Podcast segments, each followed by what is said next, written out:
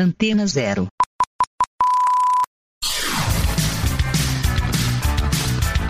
Começa agora na Antena Zero.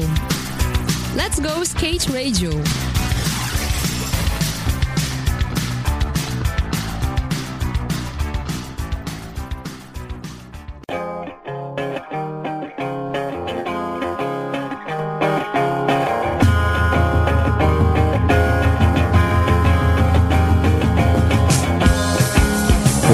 Isso aí, galera. Estamos começando mais um programa Let's Go Skate Radio.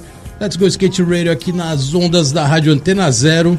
Programa número 132, 2024, primeiro programa do ano. Estamos começando agora aqui novamente mais uma jornada, ano 6. E com algumas novidades que eu faço questão de apresentar, porque a gente deu uma estudada aí no- nessa pausa do ano. E aproveitamos para dizer para vocês agora que vai ter música. Voltamos com músicas durante a programação, durante o programa Let's Go Skate Radio, apresentado aqui pelo, vamos dizer assim, o boss e aqui da nave mãe da Antena Zero, o Chiclé. Vai estar apresentando sempre as músicas que ele vai estar fazendo a coletânea. E vocês vão gostar porque o cara, meu, manda muito bem. Vocês já conhecem o gosto musical da programação da Rádio Antena Zero, sabe que aqui só toca do melhor, supra-sumo da música e não vai ser diferente no programa Let's Go Skate Radio, voltando ao Roots, que a gente tocava lá no começo do programa, mas agora vai ter música também, então tamo aí galera, programa 2024 Let's Go Skate Radio, primeiro do ano, programa 132 e hoje um convidado mais que especial, skatista representando o Nordeste brasileiro, profissional, cara, de ponta, que sempre andou levando o skate no alto nível. É, vou, vou apresentar o nome dele, porque todo mundo sabe quem é pelo apelido, mas o nome dele é Lúcio Flávio Santos, diretamente de Aracaju. Lúcio Mosquito, aqui hoje presente. Mosquito, obrigadão pela presença. Estamos aí começando mais um programa Let's Go Skate Radio e hoje com a presença ilustre do meu parceiro aqui de viagem para Europa, várias sessions. O cara parecia mais paulista aqui um período. Tava direto de São Paulo, falava, pô, acho que, acho que o Mosquito não é do, de Aracaju, cara. Mas ele é o famoso integrante da Aracaju Family. Mosquito, obrigadão. Primeiro programa do ano, obrigado por ter vindo. E tamo aí, começando o programa. Não, brigadão, Bolota, pelo convite. Eu vinha ouvindo todos os episódios que vocês têm, todos os programas e eu ficava, quando é que eu vou ser chamado pra ir lá pra gente contar um pouquinho da história Boa, também. boa. E dessa vez deu certo, né? A gente já tinha falado antes que uma hora ia rolar. Dessa Não, é verdade, puta, várias vezes, né, cara? A gente tentava fazer você vir aqui, mas agora agenda nova, programa novo, 2024. Os que estavam aqui em São Paulo, né, fazendo seus business, né? Que agora tem vários rolando. A gente vai contar durante aqui o programa. Mas, Mosquito, é. Lógico que você é o, vamos dizer assim, um dos principais integrantes da famosa Aracaju Family que foi a galera que revolucionou o skate no Brasil, né? Que saiu daquele centro São Paulo, Rio, Curitiba, Florianópolis, Porto Alegre, Rio Grande do Sul. E de repente uma cena nova foi criada no Nordeste brasileiro, em Aracaju, que foi Aracaju Family. É, Quem era Aracaju Family? Fala aí pra galera, daqui a pouco a gente vai contar um pouco sua história, como começou, mas Aracaju Family foi muito forte, né?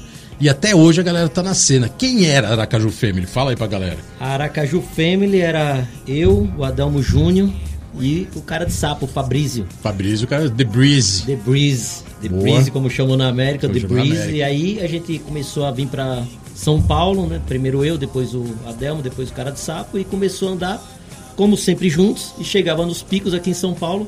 Foi algo muito espontâneo. Os caras viam a gente sempre junto e falavam: Olá os Aracaju!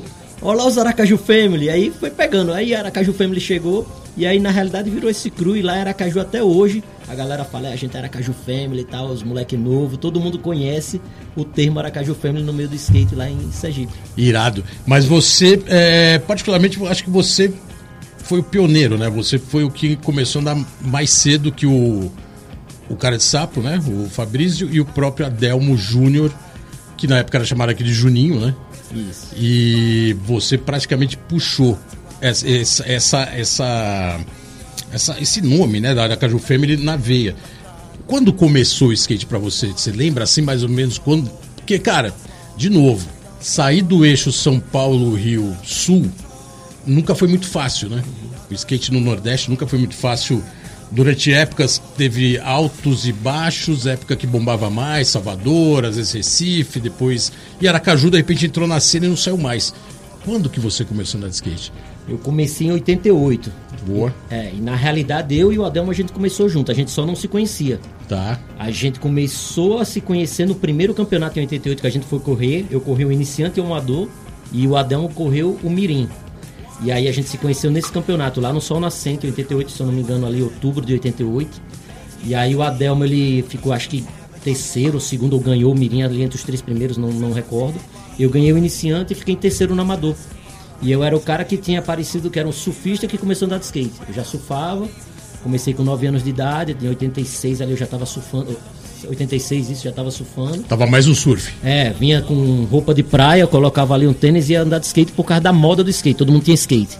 E comecei a andar bem, aí depois o skate foi mais na veia, inclusive o skate veio do Sweet Stance, que eu surfo regular e ando skate goofy. Caraca, é sério? É. Você anda numa Até base hoje, no é. surf e outra no skate. Isso. Isso te ajudou diretamente para andar de switch? Eu não, sei, todo mundo pergunta, mas não sei se influenciou, até porque o Sweet Stance veio anos depois. Aham. Né, de 88 veio anos depois. Então acho que não influenciou, foi só o modo que meu cérebro assimilou naquele momento e ficou. Caraca, que irado, hein? Porque realmente são dois esportes de prancha, né? Isso. E o surf, querendo ou querendo, exige também pra caramba, né? Você tem a base em cima da prancha, como o skate exige, mas a hora que você troca a base muda tudo, né? É, o snowboard, por exemplo, eu sou goofy também no snowboard. No snowboard você é, É, goofy. goofy. E no skate você é Goofy. goofy. Só no surf que é regular. Por isso você parou de pegar onda. Brincadeira. Não, Ah. surfo, moro perto da praia, surfo direto. Olha, a gente vai falar ainda que você deve ter pegado muita onda na gringa, que você morou lá há Também, bastante também. tempo, né? E o apelido Mosquito, como que surgiu o apelido Mosquito? o mosquito vem do surf. Veio do surf. Veio. Tá. Porque meu irmão pegava onda, a galera toda ali da minha rua pegava onda, a gente ia junto, eu era um menorzinho, magrinho, raquítico e levava a prancha na cabeça que não conseguia levar embaixo do braço. E aí os caras iam ali querendo já entrar na água, eu tentando chegar perto da água ainda. Os caras, vai lá, parece um mosquito carregando a prancha. E o apelido ficou. Um amigo meu lá da rua chamado Ricardo que deu esse apelido e eu já entrei no skate com esse apelido. O surf, pelo que você colocou aí, o surf, lógico, né? Uma cidade litorânea, né? Muita praia. Mesmo assim, também Aracaju nunca foi uma cena muito forte no surf nacional. E no skate começou a. Cara, assim, que eu, eu buscando na cachola velha, é, nos anos 80, a Overall, que era uma revista que a gente fazia na época, a gente cobriu a cena nordestina mais em Salvador, Recife e Aracaju nessa época não entrou nessa pauta. Teve uma, uma matéria né, que a gente comprava na bancas e vistas, né? E aí teve uma matéria que foi Viagens Psicodélicas pelo Nordeste. Sim. Celso Not Dead na capa, Exatamente. eu lembro, Boa. como hoje. E aí teve esse essa matéria de algumas páginas, era 15 páginas, 14 páginas, se eu não me engano. E na hora que vocês chegaram em Salvador, foram para subindo, foi ao contrário, desceram. Aham. Quando chegaram de Maceió, entre Maceió e, e Salvador, o que fala na matéria é que estava chovendo muito, chegaram na rodoviária e passaram para o próximo estado. Então foram para a próxima capital. Aracaju tava Aracaju deu um skip ali, foi. Tava, tava na pauta, mas quando chegaram na rodoviária, tava chovendo muito e passou para a próxima cidade. Que cena seria essa que a revista Overall teria colocado, né? Teria integrado na matéria se tivesse ido lá? Tinha uma cena interessante, porque Tinha. você estava começando a andar. Tinha. Já tinha uma cena rolando em Aracaju? Tinha, a gente já tinha pessoas que a gente já se espelhava, tinha Ah, já pessoas que andavam de skate bem, que eram uma geração antes da gente. É, tinha Ralph, Ralph particular na casa de pessoas, tinham Ralphs em, em praças já de madeira. Irado. Tinha uma galera já andando bem de street, pô. Tinha Pato Roco que ganhou o primeiro campeonato, acho que foi o Pato Roco, foi, ficou em primeiro no Amador, fiquei em terceiro. Tinha uma galera já que andava bem, sim. Tinha Daniel Pijama, tinha o próprio Sérgio Guerra da Vênice, ele já estava andando antes de mim também, ele já tinha mais, mais tempo de skate. Sérgio Guerra, que tem a loja A Vênice, Vênice até, hoje, né? mais de 30 anos de loja. Que irado, É. hein? Guerreiro também. Guerreiro. Meu irmão, meu parceiro. E sempre andou ali também nessa cena, ele sempre estava ali, né? Sempre Antes de ter a estava. loja ele já andava, Sempre né? estava, sempre foi muito, vamos dizer, envolvido com skate e comprometido com o esporte lá dentro do estado como um todo. Teve uma época que o skate morreu, como todo mundo sabe, nos anos 90, e ele foi lá e foi quando estava abrindo a loja dele, ele segurou a onda. Meu pai tinha a loja antes, Meu pai, na época, ele saiu do mercado, né? Deixou, deixou o mercado um pouco de lado. Mas Sérgio estava ali. Na época a gente tinha até pista particular na época, na, no quintal de casa. E meu pai Cara. sofreu muito com tudo aquilo que aconteceu também. Com o plano colo, né? Isso, Quando foi que quebrou isso. o mercado, aquela história que a gente sempre conta aqui. Quem participou com certeza sentiu isso na pele, né? Que foi o skate bombando aí nesse período, né? 88, 89, comecinho dos 90, skate muito forte. Plano Collor vem, quebra tudo, todo mundo para, né? Praticamente de trabalhar com skate. As marcas somem, né? Isso. E se você colocou que seu pai chegou a ter uma loja, é isso? Imagina, Nesse- é, nesse meu, pai, meu pai, ele sempre... loja de skate. É, meu pai sempre foi do esporte, ele estava envolvido na época com futebol do salão, que é o atual Laerte. futsal, seu Laerte. isso. Famoso seu Laércio. Tá né? vivo Pô, lá, 79 anos, Irado. tá com uma filhinha de 7 anos. Caraca, esse, é- esse também é guerreiro, hein? Esse é de Aracaju mesmo, hein? É. E aí ele, quando eu decidi andar de skate, quando eu decidi surfar, ele não apoiou muito no começo, mas depois minha mãe convenceu a comprar uma prancha, comprou. Começou a apoiar, começou a me levar para surfar, pegava, na, deixava na praia, pegava. Mas depois que eu fui pro skate, ele caiu de cabeça, falou, velho, vai andar de skate, vai, já vamos comprar então uma leva de shape da Mustabi, comprou um shape Sculpin, que era pra eu andar e também já começar a vender, que ele sempre foi comerciante. Aí a loja começou a aparecer, começou a pedir várias marcas, na Como época chamava a loja, né? chamava Organtec Skate Shop, a Toca do Mosquito. Caraca, É, era grande o nome. Mas se toca no mosquito era homenagem a você, com certeza. É, porque Organtec era o nome do time de futebol dele, Tá. que chamava Organtec, que ele tinha também uma, um escritório de contabilidade, que era Organizações Técnicas e Contábeis. E aí ele colocou Organtec o nome da loja, e depois que o, todo mundo viu que era mosquito, estava começando a ganhar campeonato, ele colocou a Toca do Mosquito. Mas ali ele ficou com a loja, começou a trazer várias marcas, a Kamica, a Anarquia, é, Erg, Lifestyle, começou a vender tudo. E começou a levar os profissionais para dar demo. Ele começou Irado. a fazer campeonatos e levar os profissionais para dar demo. Isso era ele mesmo, Ele pai mesmo, ali ele mesmo. Começou a negociar com- organização, Começou a chamando- negociar com os caras aqui, não, tem que trazer uns caras para dar demo pros moleques ver como é que eles andam e movimentar o skate. Tava vendendo muito, que foi a época de ouro, né? Antes dos anos 90, ali, no- 89 para 90. Irado. E aí o Cupim foi, pô, Betordaio, Tron, Ito. Ito foi várias vezes para lá. O shape Ito da Flywalk era tipo, vendia muito, era o shape que mais vendia. O Ito ficou local lá em Ito ficou Aracaju. local, velho, o Ito era o cara mais amado do, do skate Irado. profissional em Aracaju. Isso era bem louco, Porque né? O ele shape, sabia- o shape vendia e o cara já Ele sabia se relacionar moral, muito bem né? com a molecada já. Aham. Então a molecada adorava o cara, o shape do cara vendia muito. O Cupim era muito mais famoso, digamos que era o campeão Tá. brasileiro, mas era um cara que tratava todo mundo bem, todo mundo gostava muito, mas o Ito foi muito mais vezes e ficou local. Inclusive na Baixa ele chegou a morar na, na casa da gente, que ele falou que São Paulo tá foda tal. Foi pra lá, pra Aracaju, ficou na casa da gente, deu aula de skate na, na pista que meu pai tinha montado também, mudou de casa, alugou casa, montou pista de cimento, investiu muito, e aí veio a baixa. Aí quebrou tudo, irmão. Foi assim, onde meu pai colocou dinheiro, perdeu tudo. Porque Caraca, que doideira. ele Quer dizer, pegou plano praticamente Collor- tudo e colocou no skate. Collor quebrou todo mundo de todo, todos os sentidos, Isso. né? Quem tinha investimento perdeu. E nesse meio tempo também, nas minhas férias de escola, ele me mandava pra São Paulo pra gente. Eu e meu irmão, porque meu irmão andava também. E a gente ficava na casa do Cupim, pô, fiquei na casa do Tula da Flywalk, que era o dono na época, lá em Pirituba. Primeira Tá. vez que eu vi, eu fiquei em Pirituba. Que era a, a fábrica da Flywalk. Era Flywalk. Eu Pode conheci crer. o Rudá naquela época. O Rudá Ah, me é. levava pra Prestígio pra andar de skate. Irado. Ele me pegava na casa do Tula, a gente pegava um ônibus e ia pra Prestígio. Então foi nessa época. Então meu pai investia muito na carreira já de skate, sem nem saber o que ia dar. Porque ele queria ver a- o filho andando de skate e, tipo, passar pra profissional se desse um dia, mas sem pensar em grana como é hoje. Você acha disso. que de repente no surf ele olhou e não apoiou e depois no skate ele se jogou de cabeça? Você acha que ele viu o skate com uma outra, outra visão que ele não via no surf, talvez? Eu acho que, comercialmente falando, ele viu mais probabilidades. O surf já tinham lojas grandes dentro, dentro da Aracaju que vendiam muito. Sim. Ele comprava nas fábricas de prancha, né, prancha pra gente, e talvez ali ele não viu negócio. A gente Caraca, sendo a bem, foi a visão sendo bem, né, assim, transparente, conseguiu. eu acho que ele conseguiu ter essa visão. Porque e aí ele ficou anos, né, Porque na- ele pediu cinco shapes, eu acho cinco ou seis shapes do cupim pra mim, pra gente andar de skate, pra eu e meu irmão andar de skate. Cada um pegou um andou de skate e toda a molecada queria comprar o shape. Porque Cupim estava em todas as vistas. Ele tinha saído de entrevista. Né? Então, a- pô, todo mundo vendeu os quatro shapes, os outros que restaram muito rápido. Meu pai pediu mais 10, pediu mais 15, daqui a pouco pediu outras marcas, foi na revista, olhou, começou a ligar pra galera de, de marca, começou a comprar tudo e começou a se formar um E negócio. vendia bem, bombou. Isso, e vendia bem, bombou. Ele começou a hein? formatar com campeonatos profissionais e tudo que eu já falei, e o negócio bombou. A gente, no Natal, eu lembro, no Natal de, sei lá, 90 ou 89, a gente não fazia mais nada além de montar skate para vender. Era eu, meu pai, minha mãe, meu irmão, todo montando skate funcionário, porque chegava um moleque atrás do outro para comprar. Era assim, a loja vendia muito e era a única loja do estado. Era un... isso que eu ia falar, era a única loja do estado, você com sua família bombando essa cena, fomentou o skate e com certeza isso ajudou a bombar na região toda, né? Tem mais skatistas, novos adeptos. Correto. Tudo, tinha... tudo em cima de um incentivo que seu pai visualizou e foi junto, né? Isso, tinha os campeonatos que a gente já começou ali a correr campeonato amador, vinha empresa já querendo investir no skate, shopping querendo fazer campeonato que meu pai organizava. Os profissionais que iam lá também, eu vinha para São Paulo e voltava com manobras novas, a gente não tinha informação que tem hoje. Então as manobras novas, vídeo novo trazia fitas cassete para ir lá reproduzir para todo mundo. Então a, a, informação chegava quando eu vinha aqui através de fitas cassetes que a gente vinha falava o que estava rolando em São Paulo.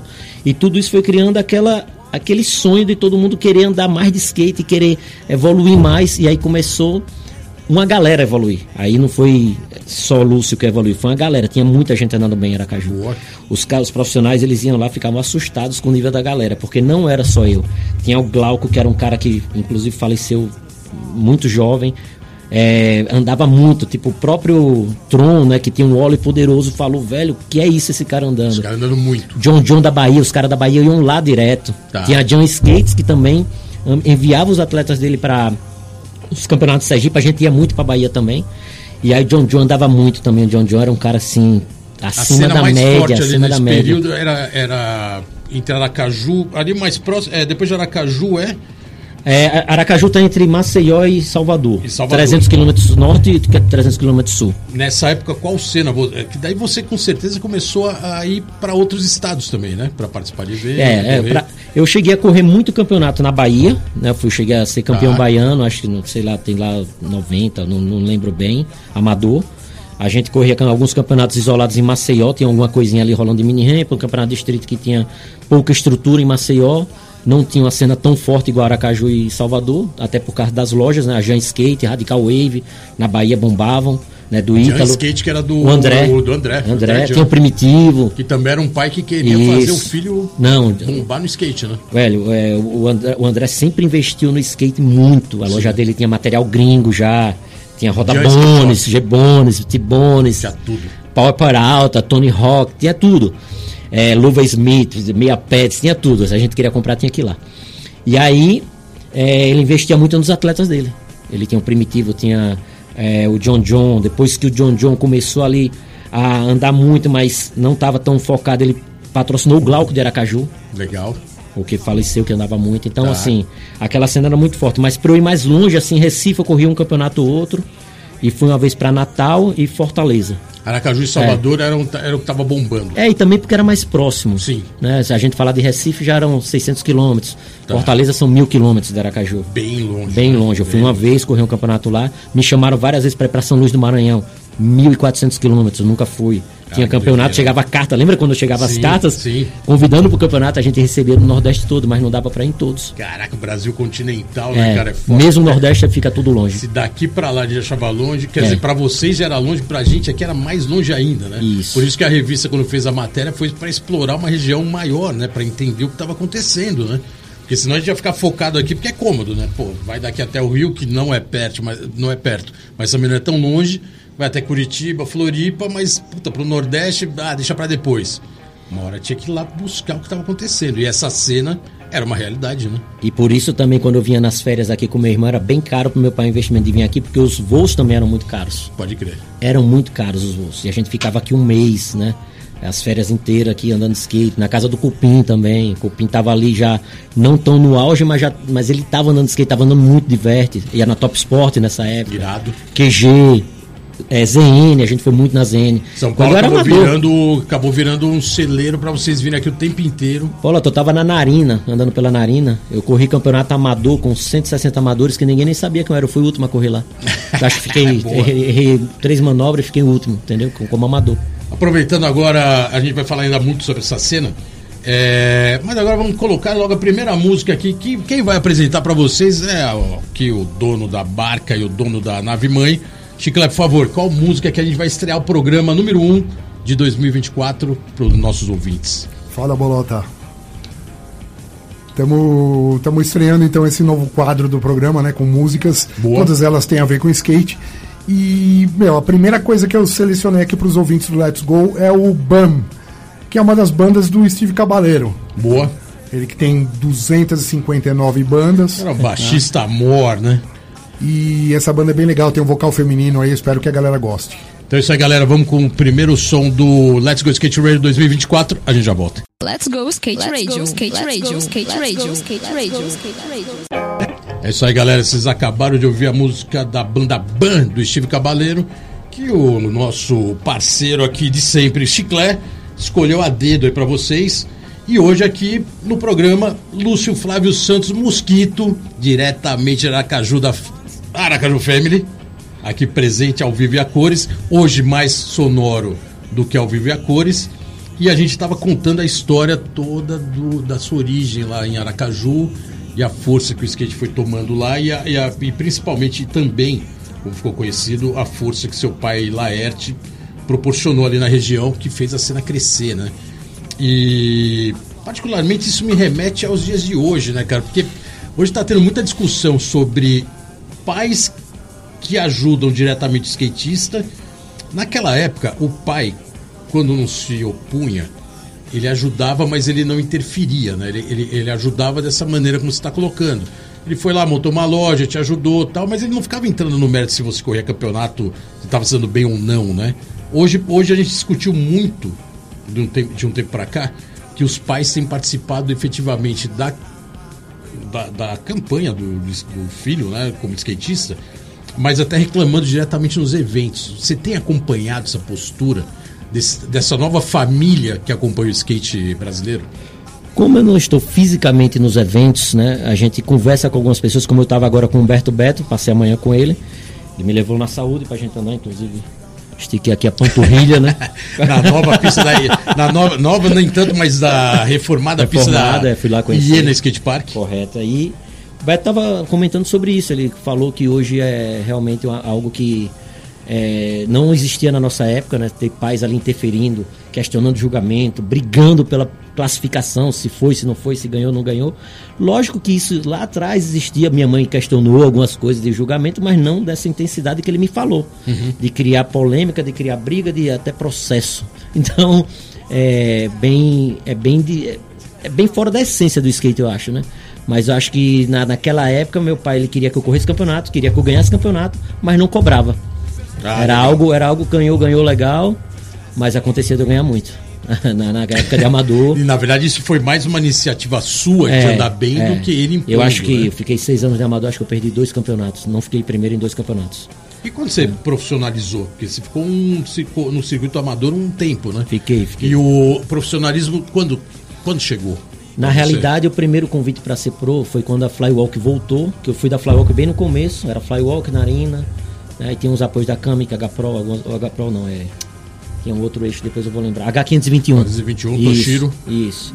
E aí eu tinha um. O, o primeiro convite para ser profissional, eu tinha mais ou menos 16 anos. Foi quando eu tava com a pista lá, tava bem isolado, andando sozinho praticamente. E o skate tava retomando. E aí a Flywalk tava voltando e falou: "Não, a gente vai passar você para pro, vem para cá". Só que minha mãe deu uma bloqueada, falou: "Primeiro você vai passar na Universidade Federal, você vai estudar e depois que você passar, você decide o que você quer fazer". Boa. Ela deu essa esse critério para poder ser profissional. E aí eu fui lá, voltei a estudar, mas andando, sempre andando, andando, aí assistindo muito vídeo. Já tava na época do Plan B ali, fazendo manobra, todo dia aprendendo manobra. E aí eu passei em economia na Federal. Passei em economia na Federal e a Flywalk ainda tava com a proposta, falou: "Não, a hora que você quiser passar, vamos passar". E aí a gente passou para profissional. Logo após o vestibular já vim para Curitiba correr um campeonato. E deu pra conjuminar bem assim o, o- Porque todo mundo no skate sempre reclama que estudar e andar de skate nunca é muito compatível, né? Porque, até porque muda o lifestyle, né, cara? Você fica mais envolvido e a coisa turbina, né? E você acaba falando, não, estudo depois, ou nem estudo mais. E você conseguiu fazer essa, essa junção skate e estudo um- é, sem um interferir no outro? Por uma época sim, mas foi bem complicado porque financeiramente não era viável. Porque a cena estava toda sul-sudeste, né? Curitiba estava muito forte. O primeiro campeonato profissional que eu corri foi em Curitiba. São Paulo eu tava vindo já para fazer foto, né, para filmar e etc. E eu voltava para Aracaju ficar um tempo para poder, né, tá lá cursando a economia. E essas viagens, esse, essa ponte aérea Aracaju São Paulo se tornou caro. Pode crer. Então por um ano e meio ali, um, dois anos eu fiz acho que três, quatro períodos. E aí eu pedi né, para trancar a minha matrícula. Pedi para trancar e aí eu decidi vir morar em São Paulo. Porque até para tirar esses gastos. Mas aí já foi uma outra parte aí que eu, já tem muita coisa antes ainda pra gente falar. O depois desse período que, né, você correu de amador um tempão, seguiu, né, todo esse percurso, vamos dizer assim, né, que foi que é o que normalmente sempre existiu, né, no skate. Amador compete, depois você fica com nível e esse nível te coloca como profissional. Só que é, tinha muito do mercado te posicionar como profissional e não tinha um critério é, oficial, né? Ah, não, peraí, se ele correr tantas etapas, é, daí ele, se ele ganhar todas. Não, né? Tinha um, tinha um lance do nível, né? Se o cara tivesse nível, não importava se ele tivesse ganhado, corrido um, dois, três eventos amadores. Se tivesse nível, ele poderia correr um e já virar profissional na sequência, né? O skate sempre teve muito isso. Depois de um tempo, esse critério mudou. Como que era o critério para passar profissional é, na sua época? Já era, era isso mesmo? Andar bem e já passava convite da marca e passou e é isso aí, agora sou profissional? É, eu acho que não tinha muito critério, porque quando eu fui é, chamado a primeira vez para andar pela Flywall como pro, eu tava ganhando campeonato como amador lá no Nordeste, mas eu vinha para São Paulo, não ia nem para final. Porque ninguém conhecia, sabe como era, tinha as panelas e etc, etc. Mas Você acha que rolava essa Rolava certa... muito, muito. Rolava uma panelinha? Muito, rolava muito. no Amadores rolava muito? Pô, já cheguei a correr campeonato, vim com o Sérgio Guerra aqui, que o Glauco me levou lá, que eu tava na Narina. E, tipo, fui o último a correr, que eu esqueceram meu nome, quando eu fui correr, não tinha nem mais iluminação. Caraca, então, assim, eu saí de Aracaju pra cá pra correr o campeonato e não deu nada porque não tinha nem iluminação para correr quando Isso me chamaram. porque tinha o quê? Tinha 200, 200 300 é, competidores. Talvez inconscientemente aconteceu, talvez, não sei. Eu não posso julgar também, né? Mas eu nunca tinha ganho nada em São Paulo, nunca tinha ido para a final, voltei para o Nordeste e do nada passei para profissional, fui para Curitiba, passei para final em segundo, só atrás do Ferrugem, ninguém nem sabia quem eu era e na final fiquei em quarto. Né, aquele campeonato, algumas pessoas já, já me conheciam, o Chupeta me conhecia, que a gente já andava na ZN, o Reco já me conhecia. Tinha uma galera que já, a gente, o Cezinha Lost, tinha uma galera que já conhecia. Mas não tinha critério, eu fui lá correr o campeonato, né, só que profissional tinha menos gente. Então a gente conseguiu ser visto, pelo menos. Aí conseguiu passar para final. É isso que eu ia falar. Você acha que de repente ter passado profissional facilitou? É, eu acho que foi o passo certo. Foi passo Se ficasse certo. amador para tentar passar na final em São Paulo, ia ficar aí por anos. Corre de amador até hoje. É. Aqueles caras correm de amador profissionalmente, né? Sim. Que teve uma época que tinha profissional que dava. É, tinha amador que era profissional no amador, né? Cara, eu... Não, não vou passar profissional porque eu vou ganhar muito mais produto no amador do que ganhar no profissional. Eu lembro que eu fui correr né? campeonato, acho que em Poá, eu vi o Cristiano Matheus dando very very no quarto como amador. Caraca, sério? Irado aí. Pô, mas isso aí já remete que logo na sequência que você vira profissional, me corrija se eu estiver errado, você já, já encara uma viagem para a Europa, foi isso? Logo na sequência? Você estava começando no profissionalismo e rolou a primeira trip para a Europa 94, se eu não me engano. 94, isso. Eu vim para foi para Curitiba. O intuito era correr o Campeonato de Curitiba e voltar para Caju porque eu estava estudando ainda. Eu estava tá. na faculdade. E aí eu fiquei em quarto. A narina, eu, eu tinha que voltar para São Paulo, tinha que passar na narina, fazer mais acerto. Ia sair meu modelo da Flywalk, não, não, não tinha lançado ainda. Eu estava testando o shape, né, o, o corte do shape. E aí é, falaram, estavam indo para todo mundo, inclusive eu conheci vocês, conheci a galera do, do, do, meio do skate, da mídia, falou, tá todo mundo tem que ir pra Europa, pra Europa. Eu liguei pro meu pai, ele falou, vai. E aí ele comprou a passagem. Irado. Pô, fez maior esforço, já tava ruim, né, das pernas lá de financeiramente, mas ele e minha mãe fizeram todo esforço, comprar a passagem, e na época é, é, eu tava namorando, até minha namorada foi também, que ela tinha uma grana, a família dela tinha uma grana, foi também. E de, aqui, de, de, Curitiba a gente já foi pra, pra Europa. Ah, é, pode crer. Eu não voltei para cá, daqui a gente tava, foi pra Europa. A gente até falava que você tava de lua de mel lá na Europa. Você tinha levado a namorada. É. Aí ficava todo mundo falando, pô, mas o, o Mosquito tá sua namorada, a gente tá em lua de mel, engraçado, Bolota, que eu fui pra Europa pra ver os gringos andarem. Eu queria, tipo, ver o Mike Carroll. Ah. Eu queria ver a galera andando de skate. Eu não fui pra competir. Pra mim era, tipo, mais uma experiência. Passei pra pro, quero ver os, como os gringos andam. O primeiro Era evento, isso. qual que foi? Qual país foi? A Inglaterra. primeira etapa? Foi Inglaterra, a primeira Inglaterra. Etapa. Northampton. Hampton foi, não Caraca, ali era, um, ali era um celeirinho, né? A gente desceu na Bélgica, alugou o carro e partiu. E aí a gente passou o Canal da Mancha no ferryboat na época. Ferryboat, boa. Chegou lá na Inglaterra, a gente todo cansado de viagem, chegou lá, os caras falaram assim: "Ah, vocês são skatistas? Dá uma manobra aí". Não sei se você lembra disso. No, na, na, Na, entrada da Inglaterra. Na entrada, né? E aí eu dei um flip no chão, eu lembro, dei um flip todo, os caras tomaram que ele não é. No chão. Aí o cara, ah, beleza, Não, foi entrar. passaporte pra gente entrar sem Foi. muita burocracia, Foi. né? O Mosquito acertou a manobra, então vambora, agora tá liberado, vambora. agora os caras liberaram pra gente entrar. Porque a Inglaterra sempre foi mais difícil, tinha que ter visto, né? Era embaçado pra caramba, né? Pra entrar em, pra entrar É, Na época Inglaterra. visto, a França precisava de visto, né? França precisava de visto ainda. E aí o primeiro Northampton e aquele, puta, aquela pistinha fechada, pequena pra caramba, um puta, um puta caldeirão, né? É, aquela pista. É, quando a gente chegou lá no- na primeira noite, até a gente saiu pra comer alguma coisa. Eu vi o Mike Carroll e o Ri- o Ricky Howard passando assim. Eu falei, caramba, os caras existem mesmo, velho. Ficava assim, caramba, ficava olhando os caras caminhando, velho. Eu falei, pô, é, amanhã vou ver todos esses caras. Aí chegou na pista, era 200 caras numa pista Pequena pequena pra caramba, né, cara? apertada. Eu falei, nada daquilo que a gente imaginava no campeonato né, fora do Brasil. Mas também tava uma galera boa, tava o Du, tava, pô, tem uma galera, Tarobinha, foi uma galera aquele ano, né? 94, acho que Foi, foi, foi, uma foram, banca, só né? no avião, acho que foram 30 e poucas É, foi uma pessoas. banca gigante, né, cara? É. Muita gente, né? Tá, tava todo mundo ali no, no- no- naquele pique de skate, todo mundo evoluindo muito. E, velho, quando a gente começou a ver os gringos andarem, os caras só erravam, velho. Eu falei, velho, aqui dá pra, Dá pra se dar bem. Dá pra se dar bem, é. E na Inglaterra, acho que eu passei em nono no campeonato, corri, Boa. passei em nono. Eu lembro que eu liguei de orelhão pra minha mãe, né? Peguei o cartãozinho lá, É, naquela época não tinha, não tinha celular, mas já não tinha um nada, né? cartão. Tinha cartão. Eu liguei, aí eu falei, eu corri o campeonato e tal, passei em nono. Ela, não, você tá brincando. Caraca, é fora do Brasil, eu não, não que ela- aqui, porra. Não, não, fale sério. Eu falei, não, passei em nono. A gente passou, tal, não sei o que, amanhã é a final. Tal. Irado. Acho que passaram 20, aí na final fiquei em 16 Foi o primeiro campeonato. E depois o segundo já foi Alemanha?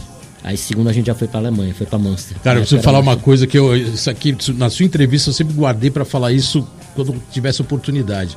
Mas na Alemanha, que a área era maior, cara, eu acho que eu falei isso pra você, não sei se você marcou, mas eu lembro que você errou uma manobra, o seu skate, cara, ele tava tão torto. Tão É. torto que você errou a manobra, o skate ele foi, ele voltou no seu pé, ele fez, parecia um bumerangue assim. Era um flip descendo a escada, que eu caí meio É, de- aí ele- deu wheel bite, ele rodou e voltou. Voltou, eu, eu falava, Mosquito, não é possível que você anda com o skate tão torto, como você consegue? Você falou, mas eu tô acostumado. foi assim Foi mesmo? isso mesmo. foi o skate mesmo. era tortaço Era o tempo inteiro, andava, assim. andava, eu gostava de andar com skate velho e torto. Caraca. A galera, tênis velho, eu gostava de andar de tênis velho, skate torto. Mas não acredito que ele consegue andar desse jeito com o skate desse jeito que, meu, ele, virava, ele ia pra um lado só, né? Dava volta, fazia um círculo assim a hora que errava, né, cara? Mudou alguma coisa hoje em dia? Não, hoje, uh, mais velho, você tem que estar com o skate trincando. Com o skate alinhado, retinho. diferente. Se eu com o skate todo hoje, eu já né, esti- estirei a panturrilha, imagina com o skate torto. O que, é, nessa trip, depois você falou, é, você continuou indo todos os anos, você foi pra Europa, né? 94, Sim. 5, 6. Você pegou essa evolução que você disse que os gringos erravam muito, e realmente foi aquela época que o, o skate ele tava mudando muito pro switch stance, então o nível de erro era muito grande, É. né? Porque todo mundo queria andar de switch, mas ninguém dominava tanto, com exceções, né? Samoaga, uns caras que eram muito suiteiros, né? Mas em geral muita gente queria andar de switch e não, não dava tão bem e por isso errava muito. E com o tempo isso foi mudando, né? Como você viu essa evolução nessa década assim de 94 no skate mundial? Todo ano a gente ia pra Europa, ia lá, acompanhava, mudava alguns caras, entravam uns novos. Como que você vê essa evolução? Que depois a galera começou a andar alto nível, Sim, né? sim. O switch já não tinha tanto erro, todo mundo tinha uma linha mais, mais certeira, né? Vamos dizer assim. Mudou bastante, né? No decorrer dos anos. É, na realidade, quando a gente fala os gringos erravam muito, é porque a gente tinha aquela idealização que era como um vídeo de skate. É. os caras iam lá acertar O tudo. vídeo acertava tudo, né? Acertava tudo, o cara ia Exatamente. lá fazer tudo. Então, como a gente andava de skate pensando dessa maneira, a gente errava menos. A gente, como brasileiro, errava muito menos. Então, é, vários caras conseguiram passar para semifinal, final brasileiros nessa época. E Tinha caras que eu nem conhecia na época, que o Geninho, o próprio Geninho, até fez falta hoje. Geninho, é, ele É, falou assim, Aí, Genio, tô te chamando aqui pro É. programa, hein? Tem que participar. Eu falei assim, pô, quem é esse cara, velho? O cara dando uns flip de front, leve. Eu nunca tinha ouvido falar do cara. Ele era consistente. Era o Tom Penny. Tom Penny. Eu nunca tinha ouvido falar Cabuloso, do né? cara. E aí eu perguntei pro Genê, ele falou, velho, você nunca ouviu? É o Tom Penny. Eu falei, caramba, anda muito, anda muito. E aí veio essa transição que o skate começou a ficar mais consistente novamente. Porque estavam tendo mais campeonatos, a galera, sei lá, começou a entender mais né, de linha de campeonato. Quando você ia no Canadá, a galera já acertava tudo. Porque começaram os campeonatos de Vancouver, a gente começou a ir pra Vancouver também. 95, né? né? Mas Manchester mesmo em 94, eu passei em quinto pra final. Boa. E tinha um E a área 160. giga- e a área gigante, Tinha um né? 160. Sim. Pô, foi primeiro, acho que Chris Markovic, segundo Ed Tempo, terceiro Carroll, quarto Ferrugem e quinto eu. Inclusive passavam quatro diretos para final, é, cinco diretos para final, que não iam correr a semifinal. Nesse ano eles mudaram que tinham 12 brasileiros. Aí colocaram a gente na semi, pra correr novamente. Pra mudar o Pra critério mudar, porque tinham dois brasileiros. Porque tinha dois brasileiros, é. Isso aí o Ferrugem... isso aí foi. Foda, né? É. Isso aí os caras mudaram na hora. A política dos anos 80 que teve quando o Eda pegou quarto, que ainda nem tinha campeonato de street, né? Durante os campeonatos da Alemanha, né? Da Que ano foi? 91? O 90? 88. 88. 88, desculpa, 89 que ele terminou em quarto no vertical. E ainda tinha muita discriminação com o skatista brasileiro, né? Então, uma galera ia lá, né, para correr os eventos, ninguém era conhecido. 89 já começou a ter street, né? Agora que eu lembrei que o pessoal foi, né, para correr lá, o pessoal da, da Life, o caramba. Mas é, tinha muita, era muito discriminado. E aí o Eda quebrou a porta, ficou em quarto, ficou um pouco mais evidente o skate brasileiro. 90 ainda tinha também no começo, ninguém era conhecido. Aí mudou totalmente o skate, né? Começou nos anos 90, quando começou todo mundo ir pra Europa de novo em 93, era já outra galera, outro skate. E isso diz que realmente o skate brasileiro sempre incomodou diretamente, né? Sim. O o- a- as competições até o Digo e o Bob ganharem em 95, né? É, a gente viu essa, essa mudança, porque tinham muitos, como eu falei, muitos brasileiros. Por exemplo, Marquinho, o Marco Cruz. Ele ia andava muito bem de street. Ele dava uma volta muito boa do street. Eu não sei se ele chegava a passar para semifinais. Tinham vários caras que chegavam lá e andavam bem na hora. Então, o brasileiro começou a incomodar nessa época. Mas quando o Bob ganhou o Canadá, em 95, que a gente tava lá também. Sim. E aí o Digo, na sequência, ganhou a Europa, ganhou a Alemanha. Mudou totalmente o game do Mudou skate totalmente, mundial. né? Do skate mundial. porque Até porque o skate falaram- já tava bem mais consistente também em 95, os cara, né? É, os caras falaram, os brasileiros andam bem, estão chegando, mas agora os caras estão ganhando. Começaram a ganhar campeonato. Aí já botou medo, já botou aí pilha. foi quando mudou totalmente. O Bob aí vem com vi videopartes, né? Abre o, todo é, o cenário do skate brasileiro na gringa, né? Que a gente já tá falando agora de abrir para revista, vídeo. E aí foi para outro nível de skate brasileiro dentro do Mundial. Eu queria aproveitar e colocar um parça. Tá faltando colocar um parça. Hoje a gente começou aí com o programa novo, com uma cara nova, né? Botou um som. Mas os parças sempre fizeram parte aqui do programa, desde o programa número 1. Um. Ou talvez o número 2. Não estou bem certo. Mas hoje vai ter um parça, que é um parça aqui do nosso entrevistado de hoje, do Mosquito. É, Dá pra soltar um parça aí agora pra já incrementar mais o programa? Então vamos lá, primeiro parça do programa Let's Go Skate Radio. Lúcio Flávio Mosquito, mano, falar desse cara aí é, é foda. Várias fitas a gente teve junto, né? né? Quando eu comecei a andar de skate, colava lá na pista dele no quintal. Toca do Mosquito, né? Foi lá que a galera aprendeu a andar de skate. Foi lá que eu aprendi a andar de skate também, né? Aprendi a dar um Mac Twist lá também. Foi legal pra caramba. E outras fitas também que a gente foi, né? Pra São Paulo, uma das primeiras vezes que eu fui pra São Paulo, eu fui com ele, né? O cara era um mentor, né? E eu fui e a gente foi também para os Estados Unidos, né? Em 97, mano. Primeira vez que eu fui para os Estados Unidos. 97, fui com ele. Foi legal pra caramba, não sabia porra nenhuma. o cara me ajudava pra caramba aqui. É isso aí, rapaz. Lúcio Mosquito. Te amo, irmão. Fica na paz aí, viu? Tamo junto. Um abraço. Let's go skate radio, skate radio, skate radio, skate radio, skate radio. É isso aí, fomos buscar diretamente da Califórnia. The Breeze. The Breeze. mais um integrante da Aracaju Family, que não poderia ficar de fora, né? The Breeze, como ele colocou ali, tá lá desde 97, você ajudou e ele tá lá até hoje, né? Irado, né, cara? Viu o Breeze dar, aprender a parar de stall na mini rampa lá no, no, no quintal de casa. Você viu o cara começar a aprender a andar de skate tudo. e o cara se tornou um monstro mundial. Viu o cara evoluir dia a dia, assim, tipo, assustadoramente. Uma coisa. O cara todo dia aprendia duas, três manobras. Irado. Começou a aprimorar estilo, começou a andar de mini rampa, andava bem, começou a andar de street, andava bem. E, velho, o cara virou o que virou, né? Acho que um dos maiores ícones do skate brasileiro, fora fora da, da, da nossa época, né? Que a gente hoje não vai comparar com todos que estão aí, mas naquela época foi o cara que mais representou o skate brasileiro em revistas e vídeos nos anos começo dos anos 2000 lá na gringa. E a gente foi para São Paulo várias vezes, veio para São Paulo várias vezes andar de skate, ele como amador ainda. E também quando ele foi para a gringa a primeira vez, eu tava voltando da, do campeonato do Canadá. Eu tinha ido correr o Canadá e ele tava chegando na Califórnia. A gente ficou na casa dos baianos, do César Che, que hoje tem skate shop também, mor- morava na gringa na época. Irado. E o Alisson, o Alisson, que era da Tink, chegou a andar pela Tink.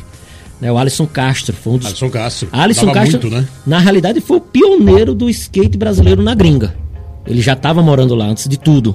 A irmã dele morava lá, ele foi pra lá, inclusive ele estava de férias agora aqui. Ele até parecia meio gringo até. também, É. né? Tinha um perfil meio gringo, né? A galera nem sabia que, que ele era brasileiro. Sai É. nas revistas gringas, ele já saía em Thrasher, já saía em Slap. A galera nem sabia que ele era Pode brasileiro. E eu, a gente ficou na casa dele, cara de sapo amador, e a gente ficou lá um tempão pra andar de skate, pra filmar e tal.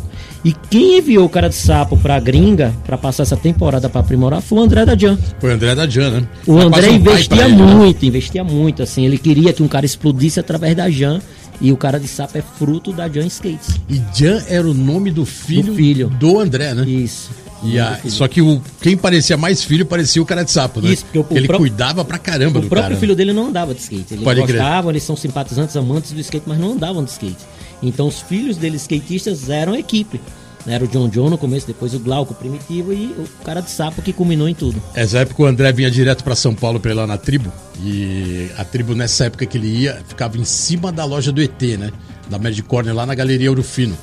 E aí, o André era muito grande, né? Ele era gordão, né? Pesado, né, cara? Cara, e a cena mais bizarra, isso é só uma curiosidade, né? E isso porque ele vinha muito pra São Paulo pra fazer negócio que ele, e, e participava efetivamente do skate. A gente conhecia uma- pouco ele, né? Começou a conhecer quando ele veio pra cá. E um dia ele foi lá, cara, cadeirinha velha da tribo ali, meio, meio capenga. Ele sentou na cadeira daquele tamanhão. Ele deveria ter o quê? Uns 180 quilos. era bem pesado. Ele sentou na cadeira, a cadeira quebrou, cara. Ele caiu no chão assim, pá! Aí pronto, aí foi batizado na tribo e não saía mais de lá. Vocês conseguiram dar risada ainda? Pode, deu risada, lógico, né? Além que ele era, ele era anunciante também, a gente, a gente ria um pouquinho. Ele, ele, cuida, ele tinha gráfica, né? Tinha gráfica. Ele, ele tinha É, o gráfica. negócio dele principal O negócio era dele era gráfica. gráfica É, lá no é. Nordeste. A gente já falava, não, dá muita risada, senão a gente não pode nem rodar na gráfica dele lá, eu disse. Então é isso, galera. Pô, é aquelas curiosidades. Pode, pode Só, falar. só pra finalizar do, do Breeze aqui, é que o Breeze ele honrou o André há muito tempo. Ele ficou nas revistas gringas saindo com os adesivos da Jam, já não estando mais na Jam. Quem patrocinava ele já era New Deal, a Oakley. Fidelidade Breeze- fudida, é, né, cara? fidelidade foda. Também te amo, meu irmão. Obrigado aí por ter Não, e só pra finalizar do cara de sapo, hein? O cara anda de street pra caramba, mas ninguém. Muita gente não sabe que ele foi verticaleiro, como ele falou ali, 540 no Ralph. Só parou porque ele estourou o pulso, O né? Lembro Mineirinho foi dar 540 porque viu o cara de sapo fazendo 540 no muito, Ralph. Muito foda, o cara é um veral total, né, cara? Valeu, cara de sapo, obrigadão aí pela participação. Boa sorte, como sempre, é na Califórnia. A gente vai colocar mais uma música no- aqui no programa Let's Go Skate Radio, escolhido a dedo, aqui pelo anfite, anfitrião Chiclé. Por favor, Chiclé, aquela música para os nossos ouvintes. Beleza, Bolota. A gente vai agora com Anti-Flag, Police State the USA. Meio trava-língua, né? Police State in the USA.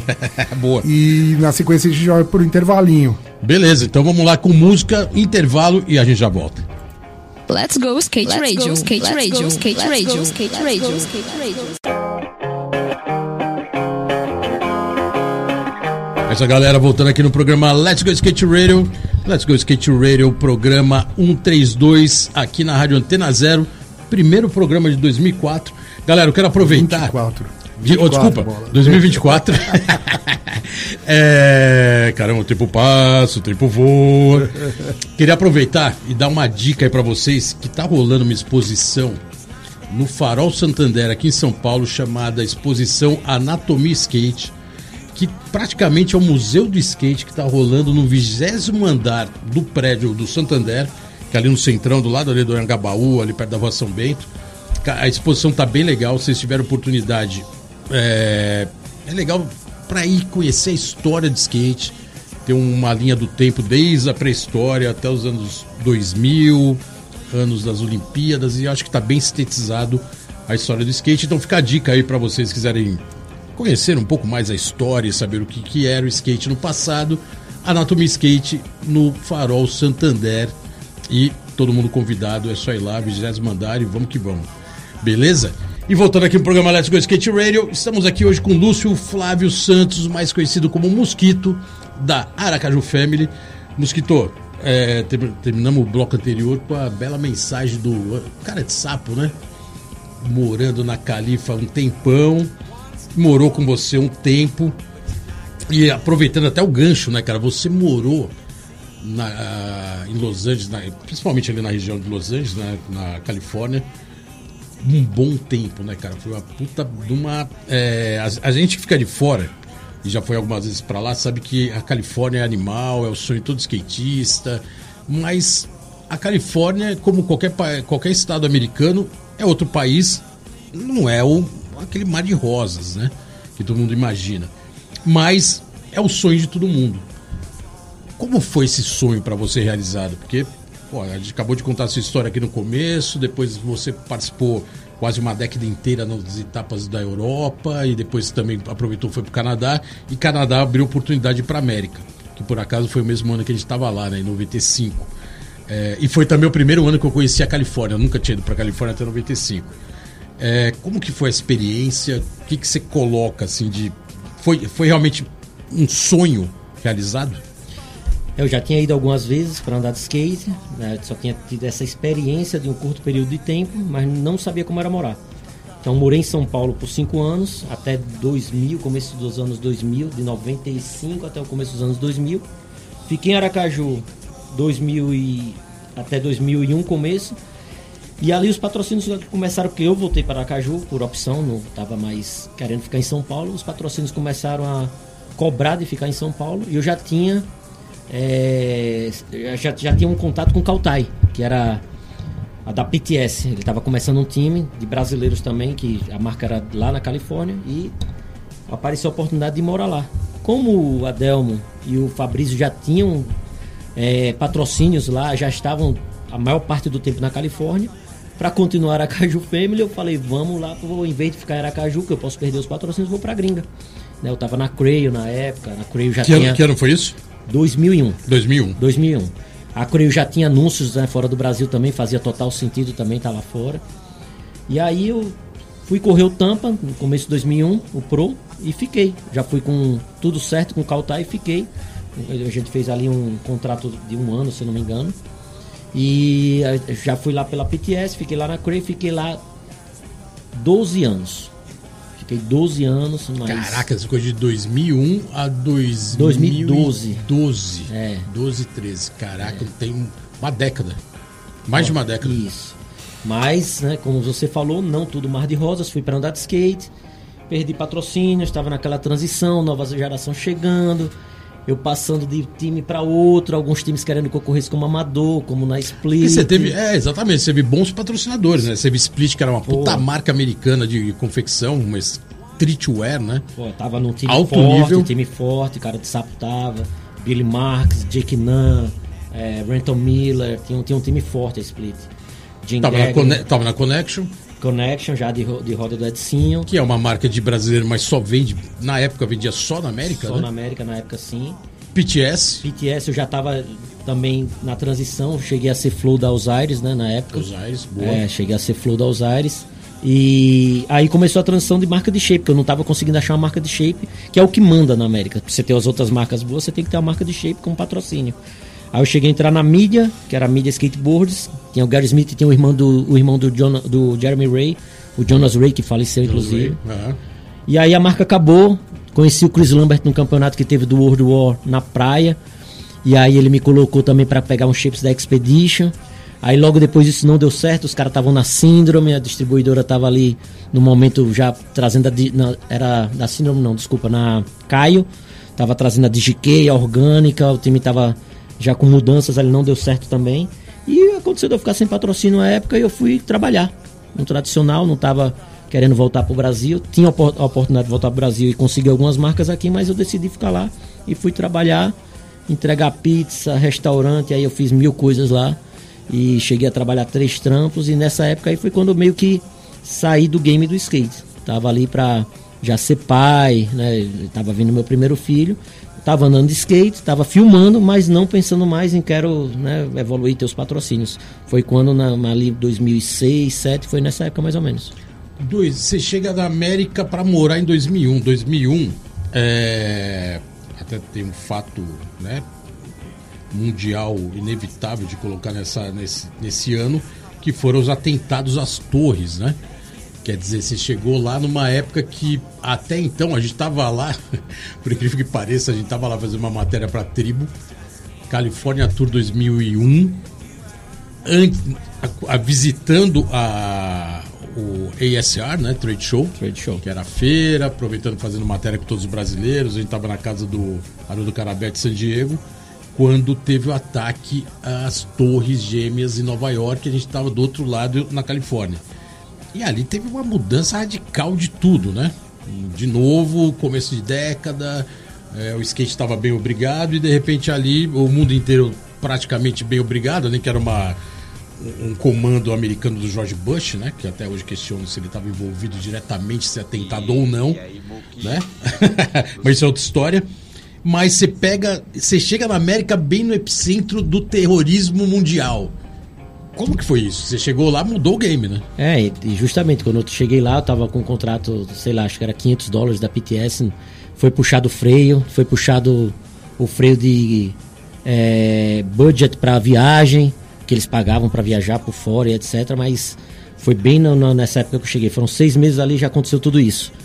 E o que segurou na, na época realmente foram os patrocínios do Brasil, que eu ainda estava na Rude Boy através da Bad Boy na Crail, que ainda entravam né, ali os, os, os, os cheques. Os cheques. Só que quando a gente leva para dólar, não ficava muita coisa. O dinheiro da Bad Boy e da Crail era em dólar mesmo. E fica nesse, nesse turbilhão ali, tentando patrocínio, filmando, não dava certo. Eu cheguei a sair em 411, ia para campeonato no Canadá. Com as coisas, quando estavam para acontecer, voltava atrás. E, ó, teve episódios que as pessoas nem sabem, até porque o o patrocínio que você tá vai ditar a sua carreira no skate. Uhum. Teve um episódio que eu tava andando muito com o Joe Crowley, que era o cara que filmava para o 411. E aí eu dei um backside lip slide num, numa LED muito cabreira que tem lá em Lake Forest. Ela é muito íngreme.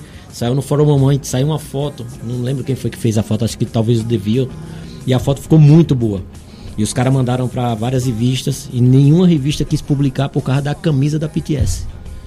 Tinha uma restrição em tinha, cima da PTS. Tinha, os caras foram bem assim, pontuais nisso. Vocês falaram, Lúcio, os caras não vão publicar, velho, porque tá com camisa da PTS. PTS não anunciava nas revistas gringas? Não sei se era isso, não sei se.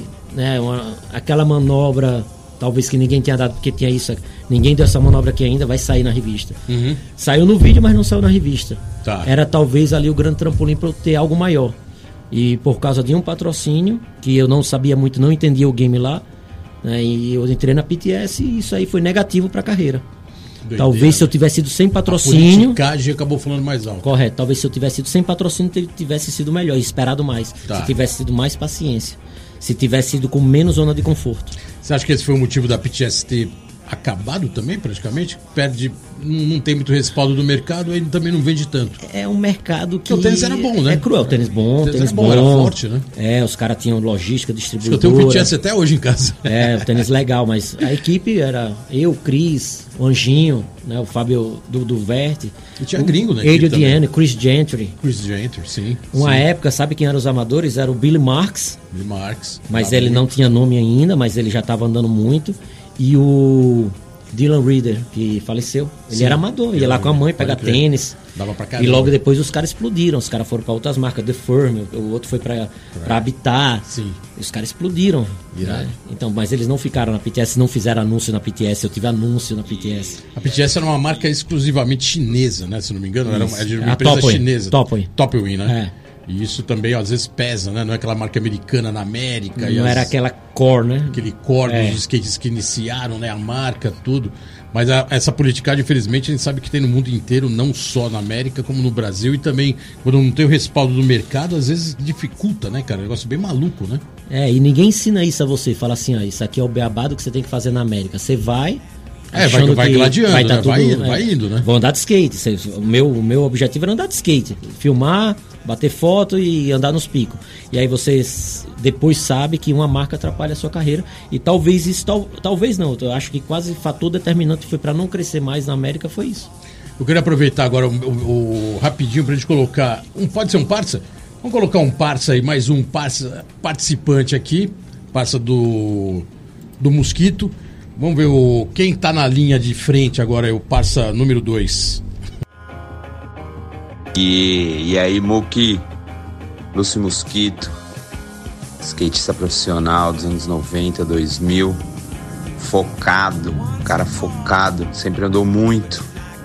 Agora empresário de sucesso e futuro presidente da Associação Sergipana Skateboarding. Certo, Lúcio? É Cesar in the house, man. Tô vindo aqui para te mandar uma pergunta, né, pro Let's Go Skate Radio sua entrevista hoje, cara. Primeiramente, muito honrado de ser seu amigo pessoal, de ter morado com você um tempo aqui na minha casa e eu ter também ficado um tempo lá em Aracaju. Então, família forte. Certo, mano? Que da hora, parabéns pelo sucesso, tudo.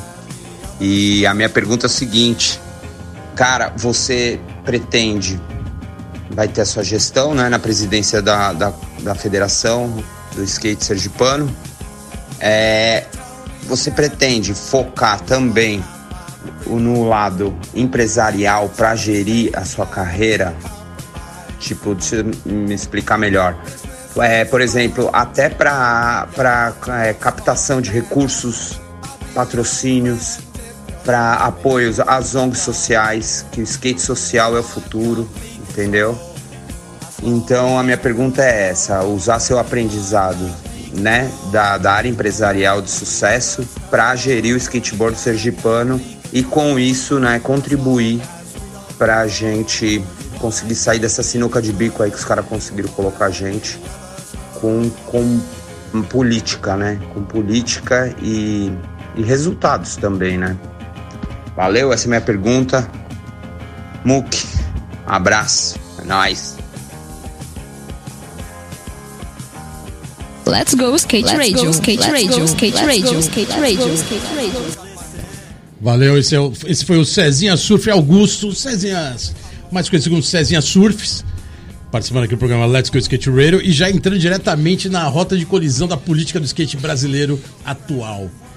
É, Fica à vontade para responder a pergunta dele e a gente daqui a pouco vai voltar a falar um pouco mais de política, né? É, meu irmão Caesar, né? Aí a gente tem muita história pra contar. Foi o Pô, cara Ara- que. Quase Aracaju Family também, pô. Não, foi Aracaju Family honorário, agregado Aracaju Family, esse cara. Boa. Pô, cara que eu amo demais também, valeu Cezinha. É, o cara que me ensinou a balada de São Paulo. Foi ele que foi certa aí. abriu os caminhos das baladas de São Paulo pro Cisa. Yeah, yeah, yeah. Mas é um assunto que eclodiu agora no começo do ano, né, irmão? É, 2024 começou com essa notícia, mas a gente vinha com alguns planejamentos lá em Sergipe, porque o skate vem há mais de uma década meio com um hiato lá de campeonatos, de eventos profissionais. As coisas estão acontecendo no nível de molecada evoluindo, pista, mas não tem um sistema organi- organizacional por trás. E na realidade eu não estava nem pensando nisso, né? Eu estava andando de skate somente, estava ali encontrando os amigos uma vez por semana pra gente andar de mini rampa, né? Se divertir. E veio pintando o assunto, falando, falando, falando. E na realidade a gente teve que se juntar para começar a fazer algo para melhorar o skate sergipano.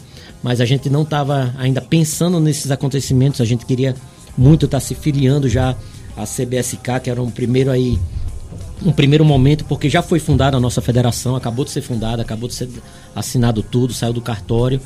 E a gente vinha já com algumas pautas para começo de ano, como arbitragem, curso de arbitragem, levar o pessoal para lá para poder já começar a capacitar as pessoas que vão trabalhar.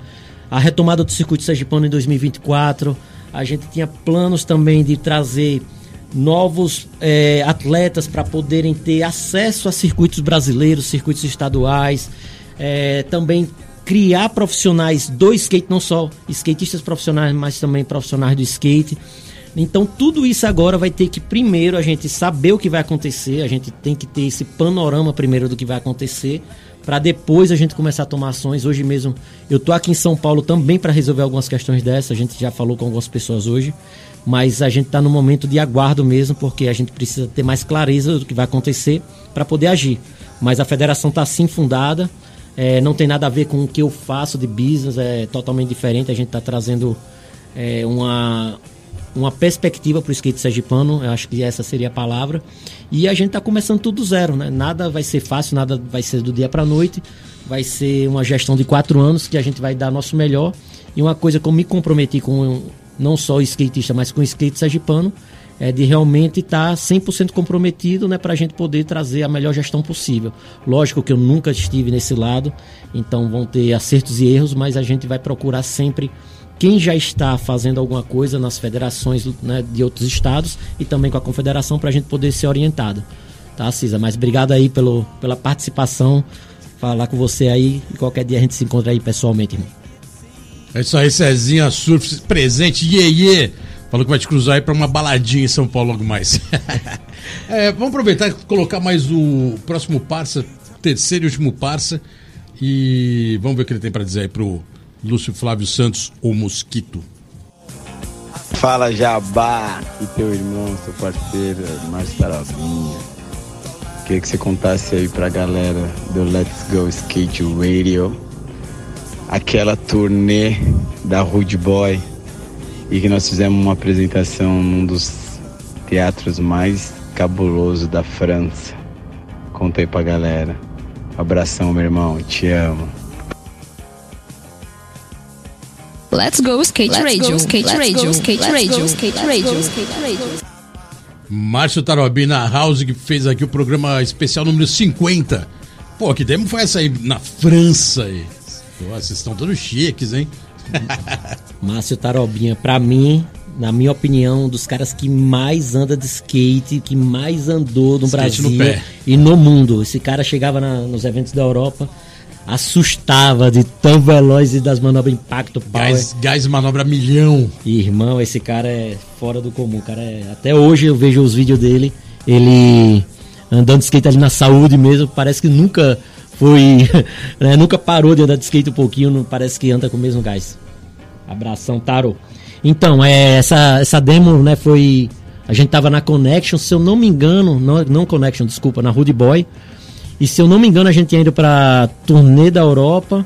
A gente ficou na casa da Silvinha, que era lá em Beauvais, no interior.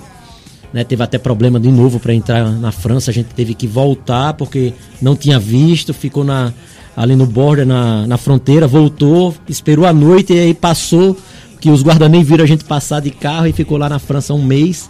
E aí o Edicinho tava levando a Calango, que era uma marca, uma marca que eles estavam construindo lá na Europa, não ia ser Rude Boy, ia ser Calango. E aí ele já tinha os contatos de algumas lojas e ia ter essa demo no teatro. Se eu não me engano, em Versalhes, era uma mini rampa dupla, né?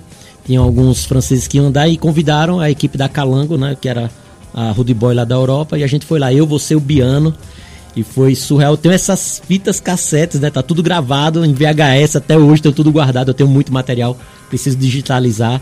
E, velho, foi, foi realmente histórico, porque a galera também nunca tinha visto os brasileiros andando.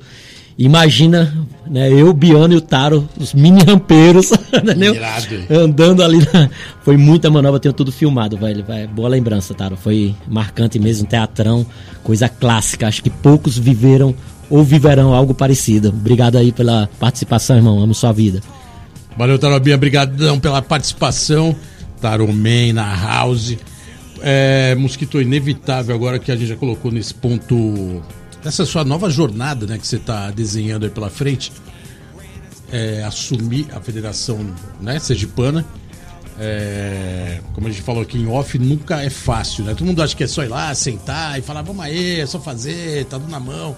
Não é fácil, né, cara? É política, é gestão, não tem jeito, né, cara? Tem que ter gestão. A política ninguém gosta, mas faz parte. Tem que saber, né, cara, conduzir da melhor maneira possível e na medida possível é, que isso tudo renda frutos, no caso da Federação de Skate, né, cara, que ela realmente seja bem estruturada e consiga tocar da melhor maneira o skate na região.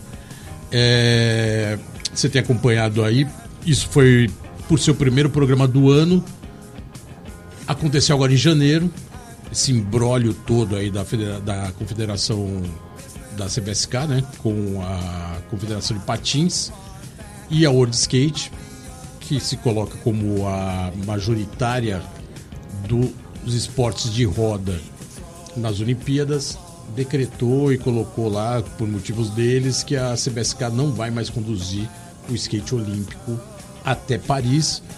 É, dúvidas no ar, né, cara? Puta, que estão se até Paris e depois como é que fica. Dúvidas no ar, se é uma entidade de patins agora que vai, que vai reger sem experiência nenhuma no skate, o que, que vai acontecer? Dúvidas no ar, é muito todo mundo reclamando, mas parece que ninguém está tomando uma posição e parece que isso que vai ser colocado e é isso que vai, é isso que já aconteceu e é o que vai ser. A não ser que tenha uma reviravolta aí de bastidores de última hora. E agora que você está entrando uh, de cabeça aí, como você colocou, na entidade em Aracaju, em Sergipe, como que você vê todo esse acontecimento e qual sua visão disso que, por um lado, pegou de surpresa, mas por outro já estava vindo há um tempo, né, que isso ia acontecer. Como que você acompanhou e como você viu essa situação? É, na realidade, para a gente que é skatista, é algo que é até absurdo, né? A gente ser regido por uma, uma entidade de patins e hockey, né? Acho que é hockey e patins. Mas é, a minha posição é que realmente o skate deveria continuar com a CBSK. Eu vim acompanhando o trabalho da CBSK, mas lógico que a nossa opinião né, não vai ser levada em, em, conta em nada, foi o que já foi decidido. E o que é que agora a gente pode fazer a partir desse momento? Esse que, é, que seria o X da questão. Como eu falei, eu não vinha participando de nada de questão burocrática ou política de, de do skate eu estava bem tranquilo, isso aí foi algo que a gente via que o pessoal lá vinha tentando fazer, até que foi meio que convocado o Detefon, é, o próprio Sérgio Guerra, juntaram algumas pessoas que realmente se importam com o skate sergipano e falaram, Lúcio, você tem que estar tá no meio, a gente tem que estar tá juntando uma galera, e foi uma galera que eu conheço muito, que é muito comprometida, que eu confio muito, e que são skatistas de verdade, eles queriam ver o bem do esporte. E a gente está nesse meio de, de tudo isso acontecendo, com a gente nascendo ficou bem complicado para a gente. A gente sabe que tudo é muito novo para todos nós que estamos lá em Sergipe, a nível federação, e a gente não pode nem opinar e ser alguém que vai dar algum voto lá dentro, porque a gente tem nossas convicções, mas também não pode, não vai fazer nenhuma diferença agora. Mas a posição de todos nós lá, né? Estou falando já por meus amigos que estão também na confederação, o Alexandre também, que é um cara que é o secretário e está na frente de muita coisa, é que a gente está com a CBSK o que eles definirem, né? O Detefon tá lá dentro, tem o, o Beto também que a gente tem muita é, muito contato, tem o Mancha, tem muita gente dentro da confederação que a gente está 100% apoiando e também colado com o que eles forem determinar.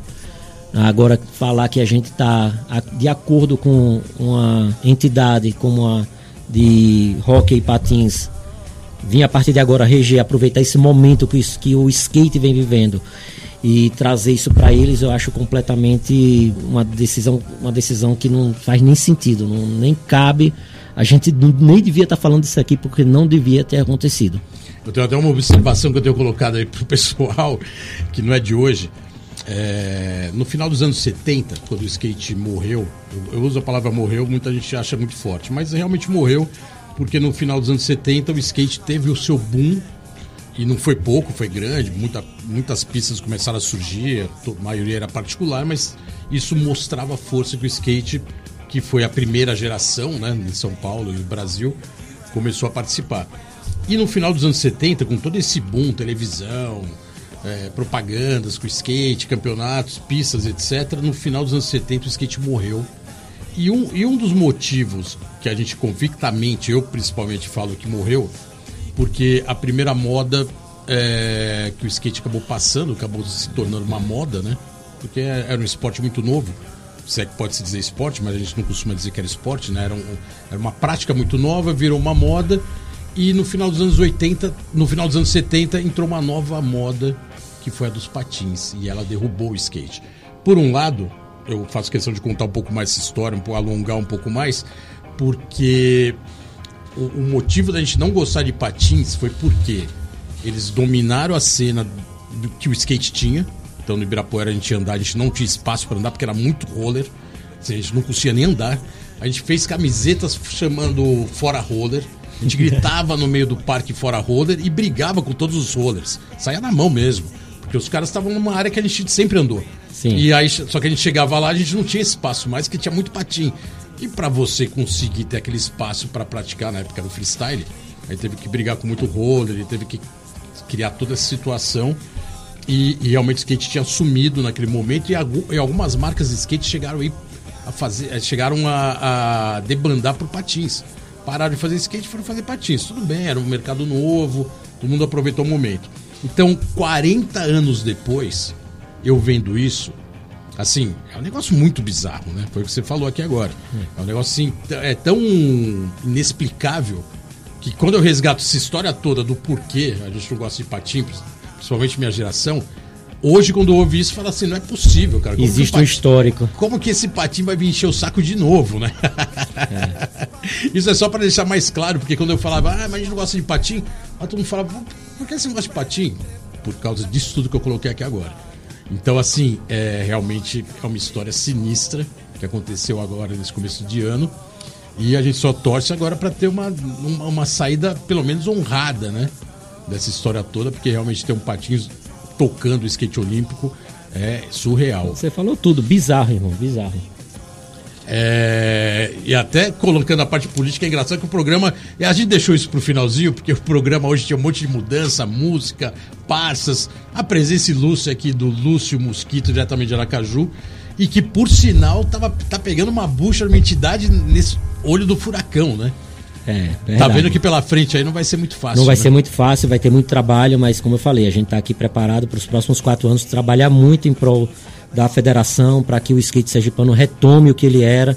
Né? Tem muito moleque bom lá que merece ser profissional, merece estar nos campeonatos amadores, correndo aí os campeonatos do circuito brasileiro. Então a gente vai estar nessa briga aí nos próximos quatro anos e espero que a gente consiga aí o máximo de benefícios para o skate lá em Sergipe.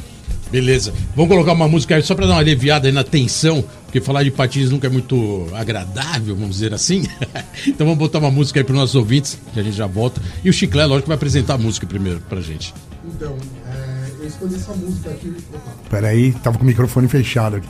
Eu escolhi essa música, Bolota, é, para estrear essa nova fase do programa porque, cara, essa música tem uma curiosidade. Ela ficou. Ela foi parte de um vídeo da Ladeira da Morte da, do Grito da Rua, dos anos 80. E, cara, é, gerou uma polêmica, porque todo mundo queria saber que música era essa no YouTube. E a gente levou 11 anos para descobrir. A gente escreveu pra gringa, escrevia no YouTube pra, pra uns caras gringos, falou, oh, mano, você conhece esse som aí, que som é esse, que som é esse? Até que um gringo ali mandou, depois de 11 anos, é, que é o que a gente vai ouvir agora, é, em primeira mão. Acho que nunca nenhum programa tocou essa música. É, a banda chama Spider Baby e o som chama Twisted. Opa, então vamos lá. Let's go skate Let's radio, go, skate radio, skate radio, skate radio, skate radio. É isso aí, galera. Voltando aqui no programa Let's Go Skate Radio.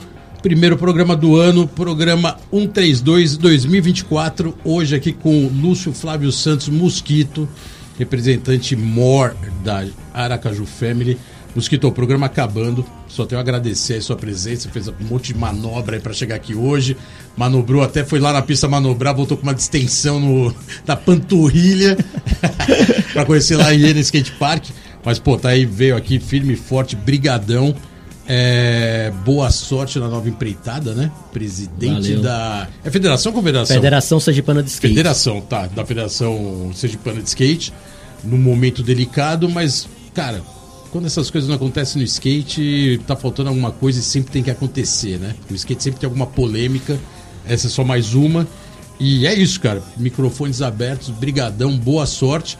E, cara, parabéns pela carreira do skate que a gente acompanhou bem de perto e, cara, sempre presente, sempre atuando firme e forte no skate, né, cara? E caras igual você, o skate precisa. Valeu mesmo, Bolota. É, valeu o Let's Go Skate Radio, espaço. E deixa eu só agradecer aqui e deixar também o nome da galera que fez essa federação acontecer, porque a gente tem que honrar essa galera que realmente correu atrás. Né? Tem o vice-presidente Badá, o Armando Badá, que já vinha com a associação fazendo um trabalho incrível. Tem o Daniel que veio como tesoureiro, Daniel Dortas, que é um amigo meu também, começamos a andar de skate junto. Sérgio Guerra, o Wagner Segão, é a galera tudo que começou a andar de skate junto lá nos anos 80, final dos anos 80 e tá junto hoje levando a federação. Então tem mais gente que eu vou esquecer nome se eu for lembrar, se eu for lembrar, se eu for tentar falar todo mundo, vou esquecer nome. Mas basicamente é isso. Obrigado pelo espaço. Estou correndo agora pegar avião para Aracaju, voltar para Aracaju City. e pode, meu irmão, contar com a gente aí quando precisar. Qualquer coisa a gente já faz outro para falar do pós, né? O que aconteceu depois. Já tô me convidando aqui, meu bolota, pra boa, gente não, voltar. Mas é isso aí, boa. E é isso, irmão. Obrigado mesmo, né? Que todo mundo do skate continue andando de skate. Hoje 48 anos, mas tô sempre andando, sempre tentando alguma coisinha ali para não envelhecer, porque a mente não envelhece. As pernas não obedecem, mas a mente não envelhece. É, o problema é o corpo. A cabeça tá fazendo manobra todo dia, né? Moquito, brigadão, tamo junto, galera. Brigadão aí, primeiro programa do ano, Let's Go Skate Radio. Chiclé, brigadão aí pelas músicas. Valeu, Valeu. De, novamente mais um ano de parceria. Semana que vem estamos de volta, programa. Segundo programa de 2024. Espero que vocês tenham gostado aí da trilha sonora, entrevista aqui do Mosquito, sempre muitas ideias boas né, presente. E é isso, semana que vem tamo aí. Programa Let's Go Skate Radio, volta semana que vem. Valeu, galera. Tamo junto.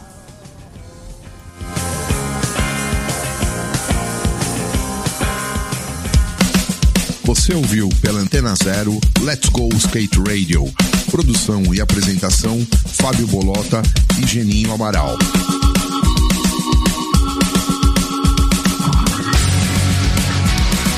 Let's go skate radio, skate radio, skate radio.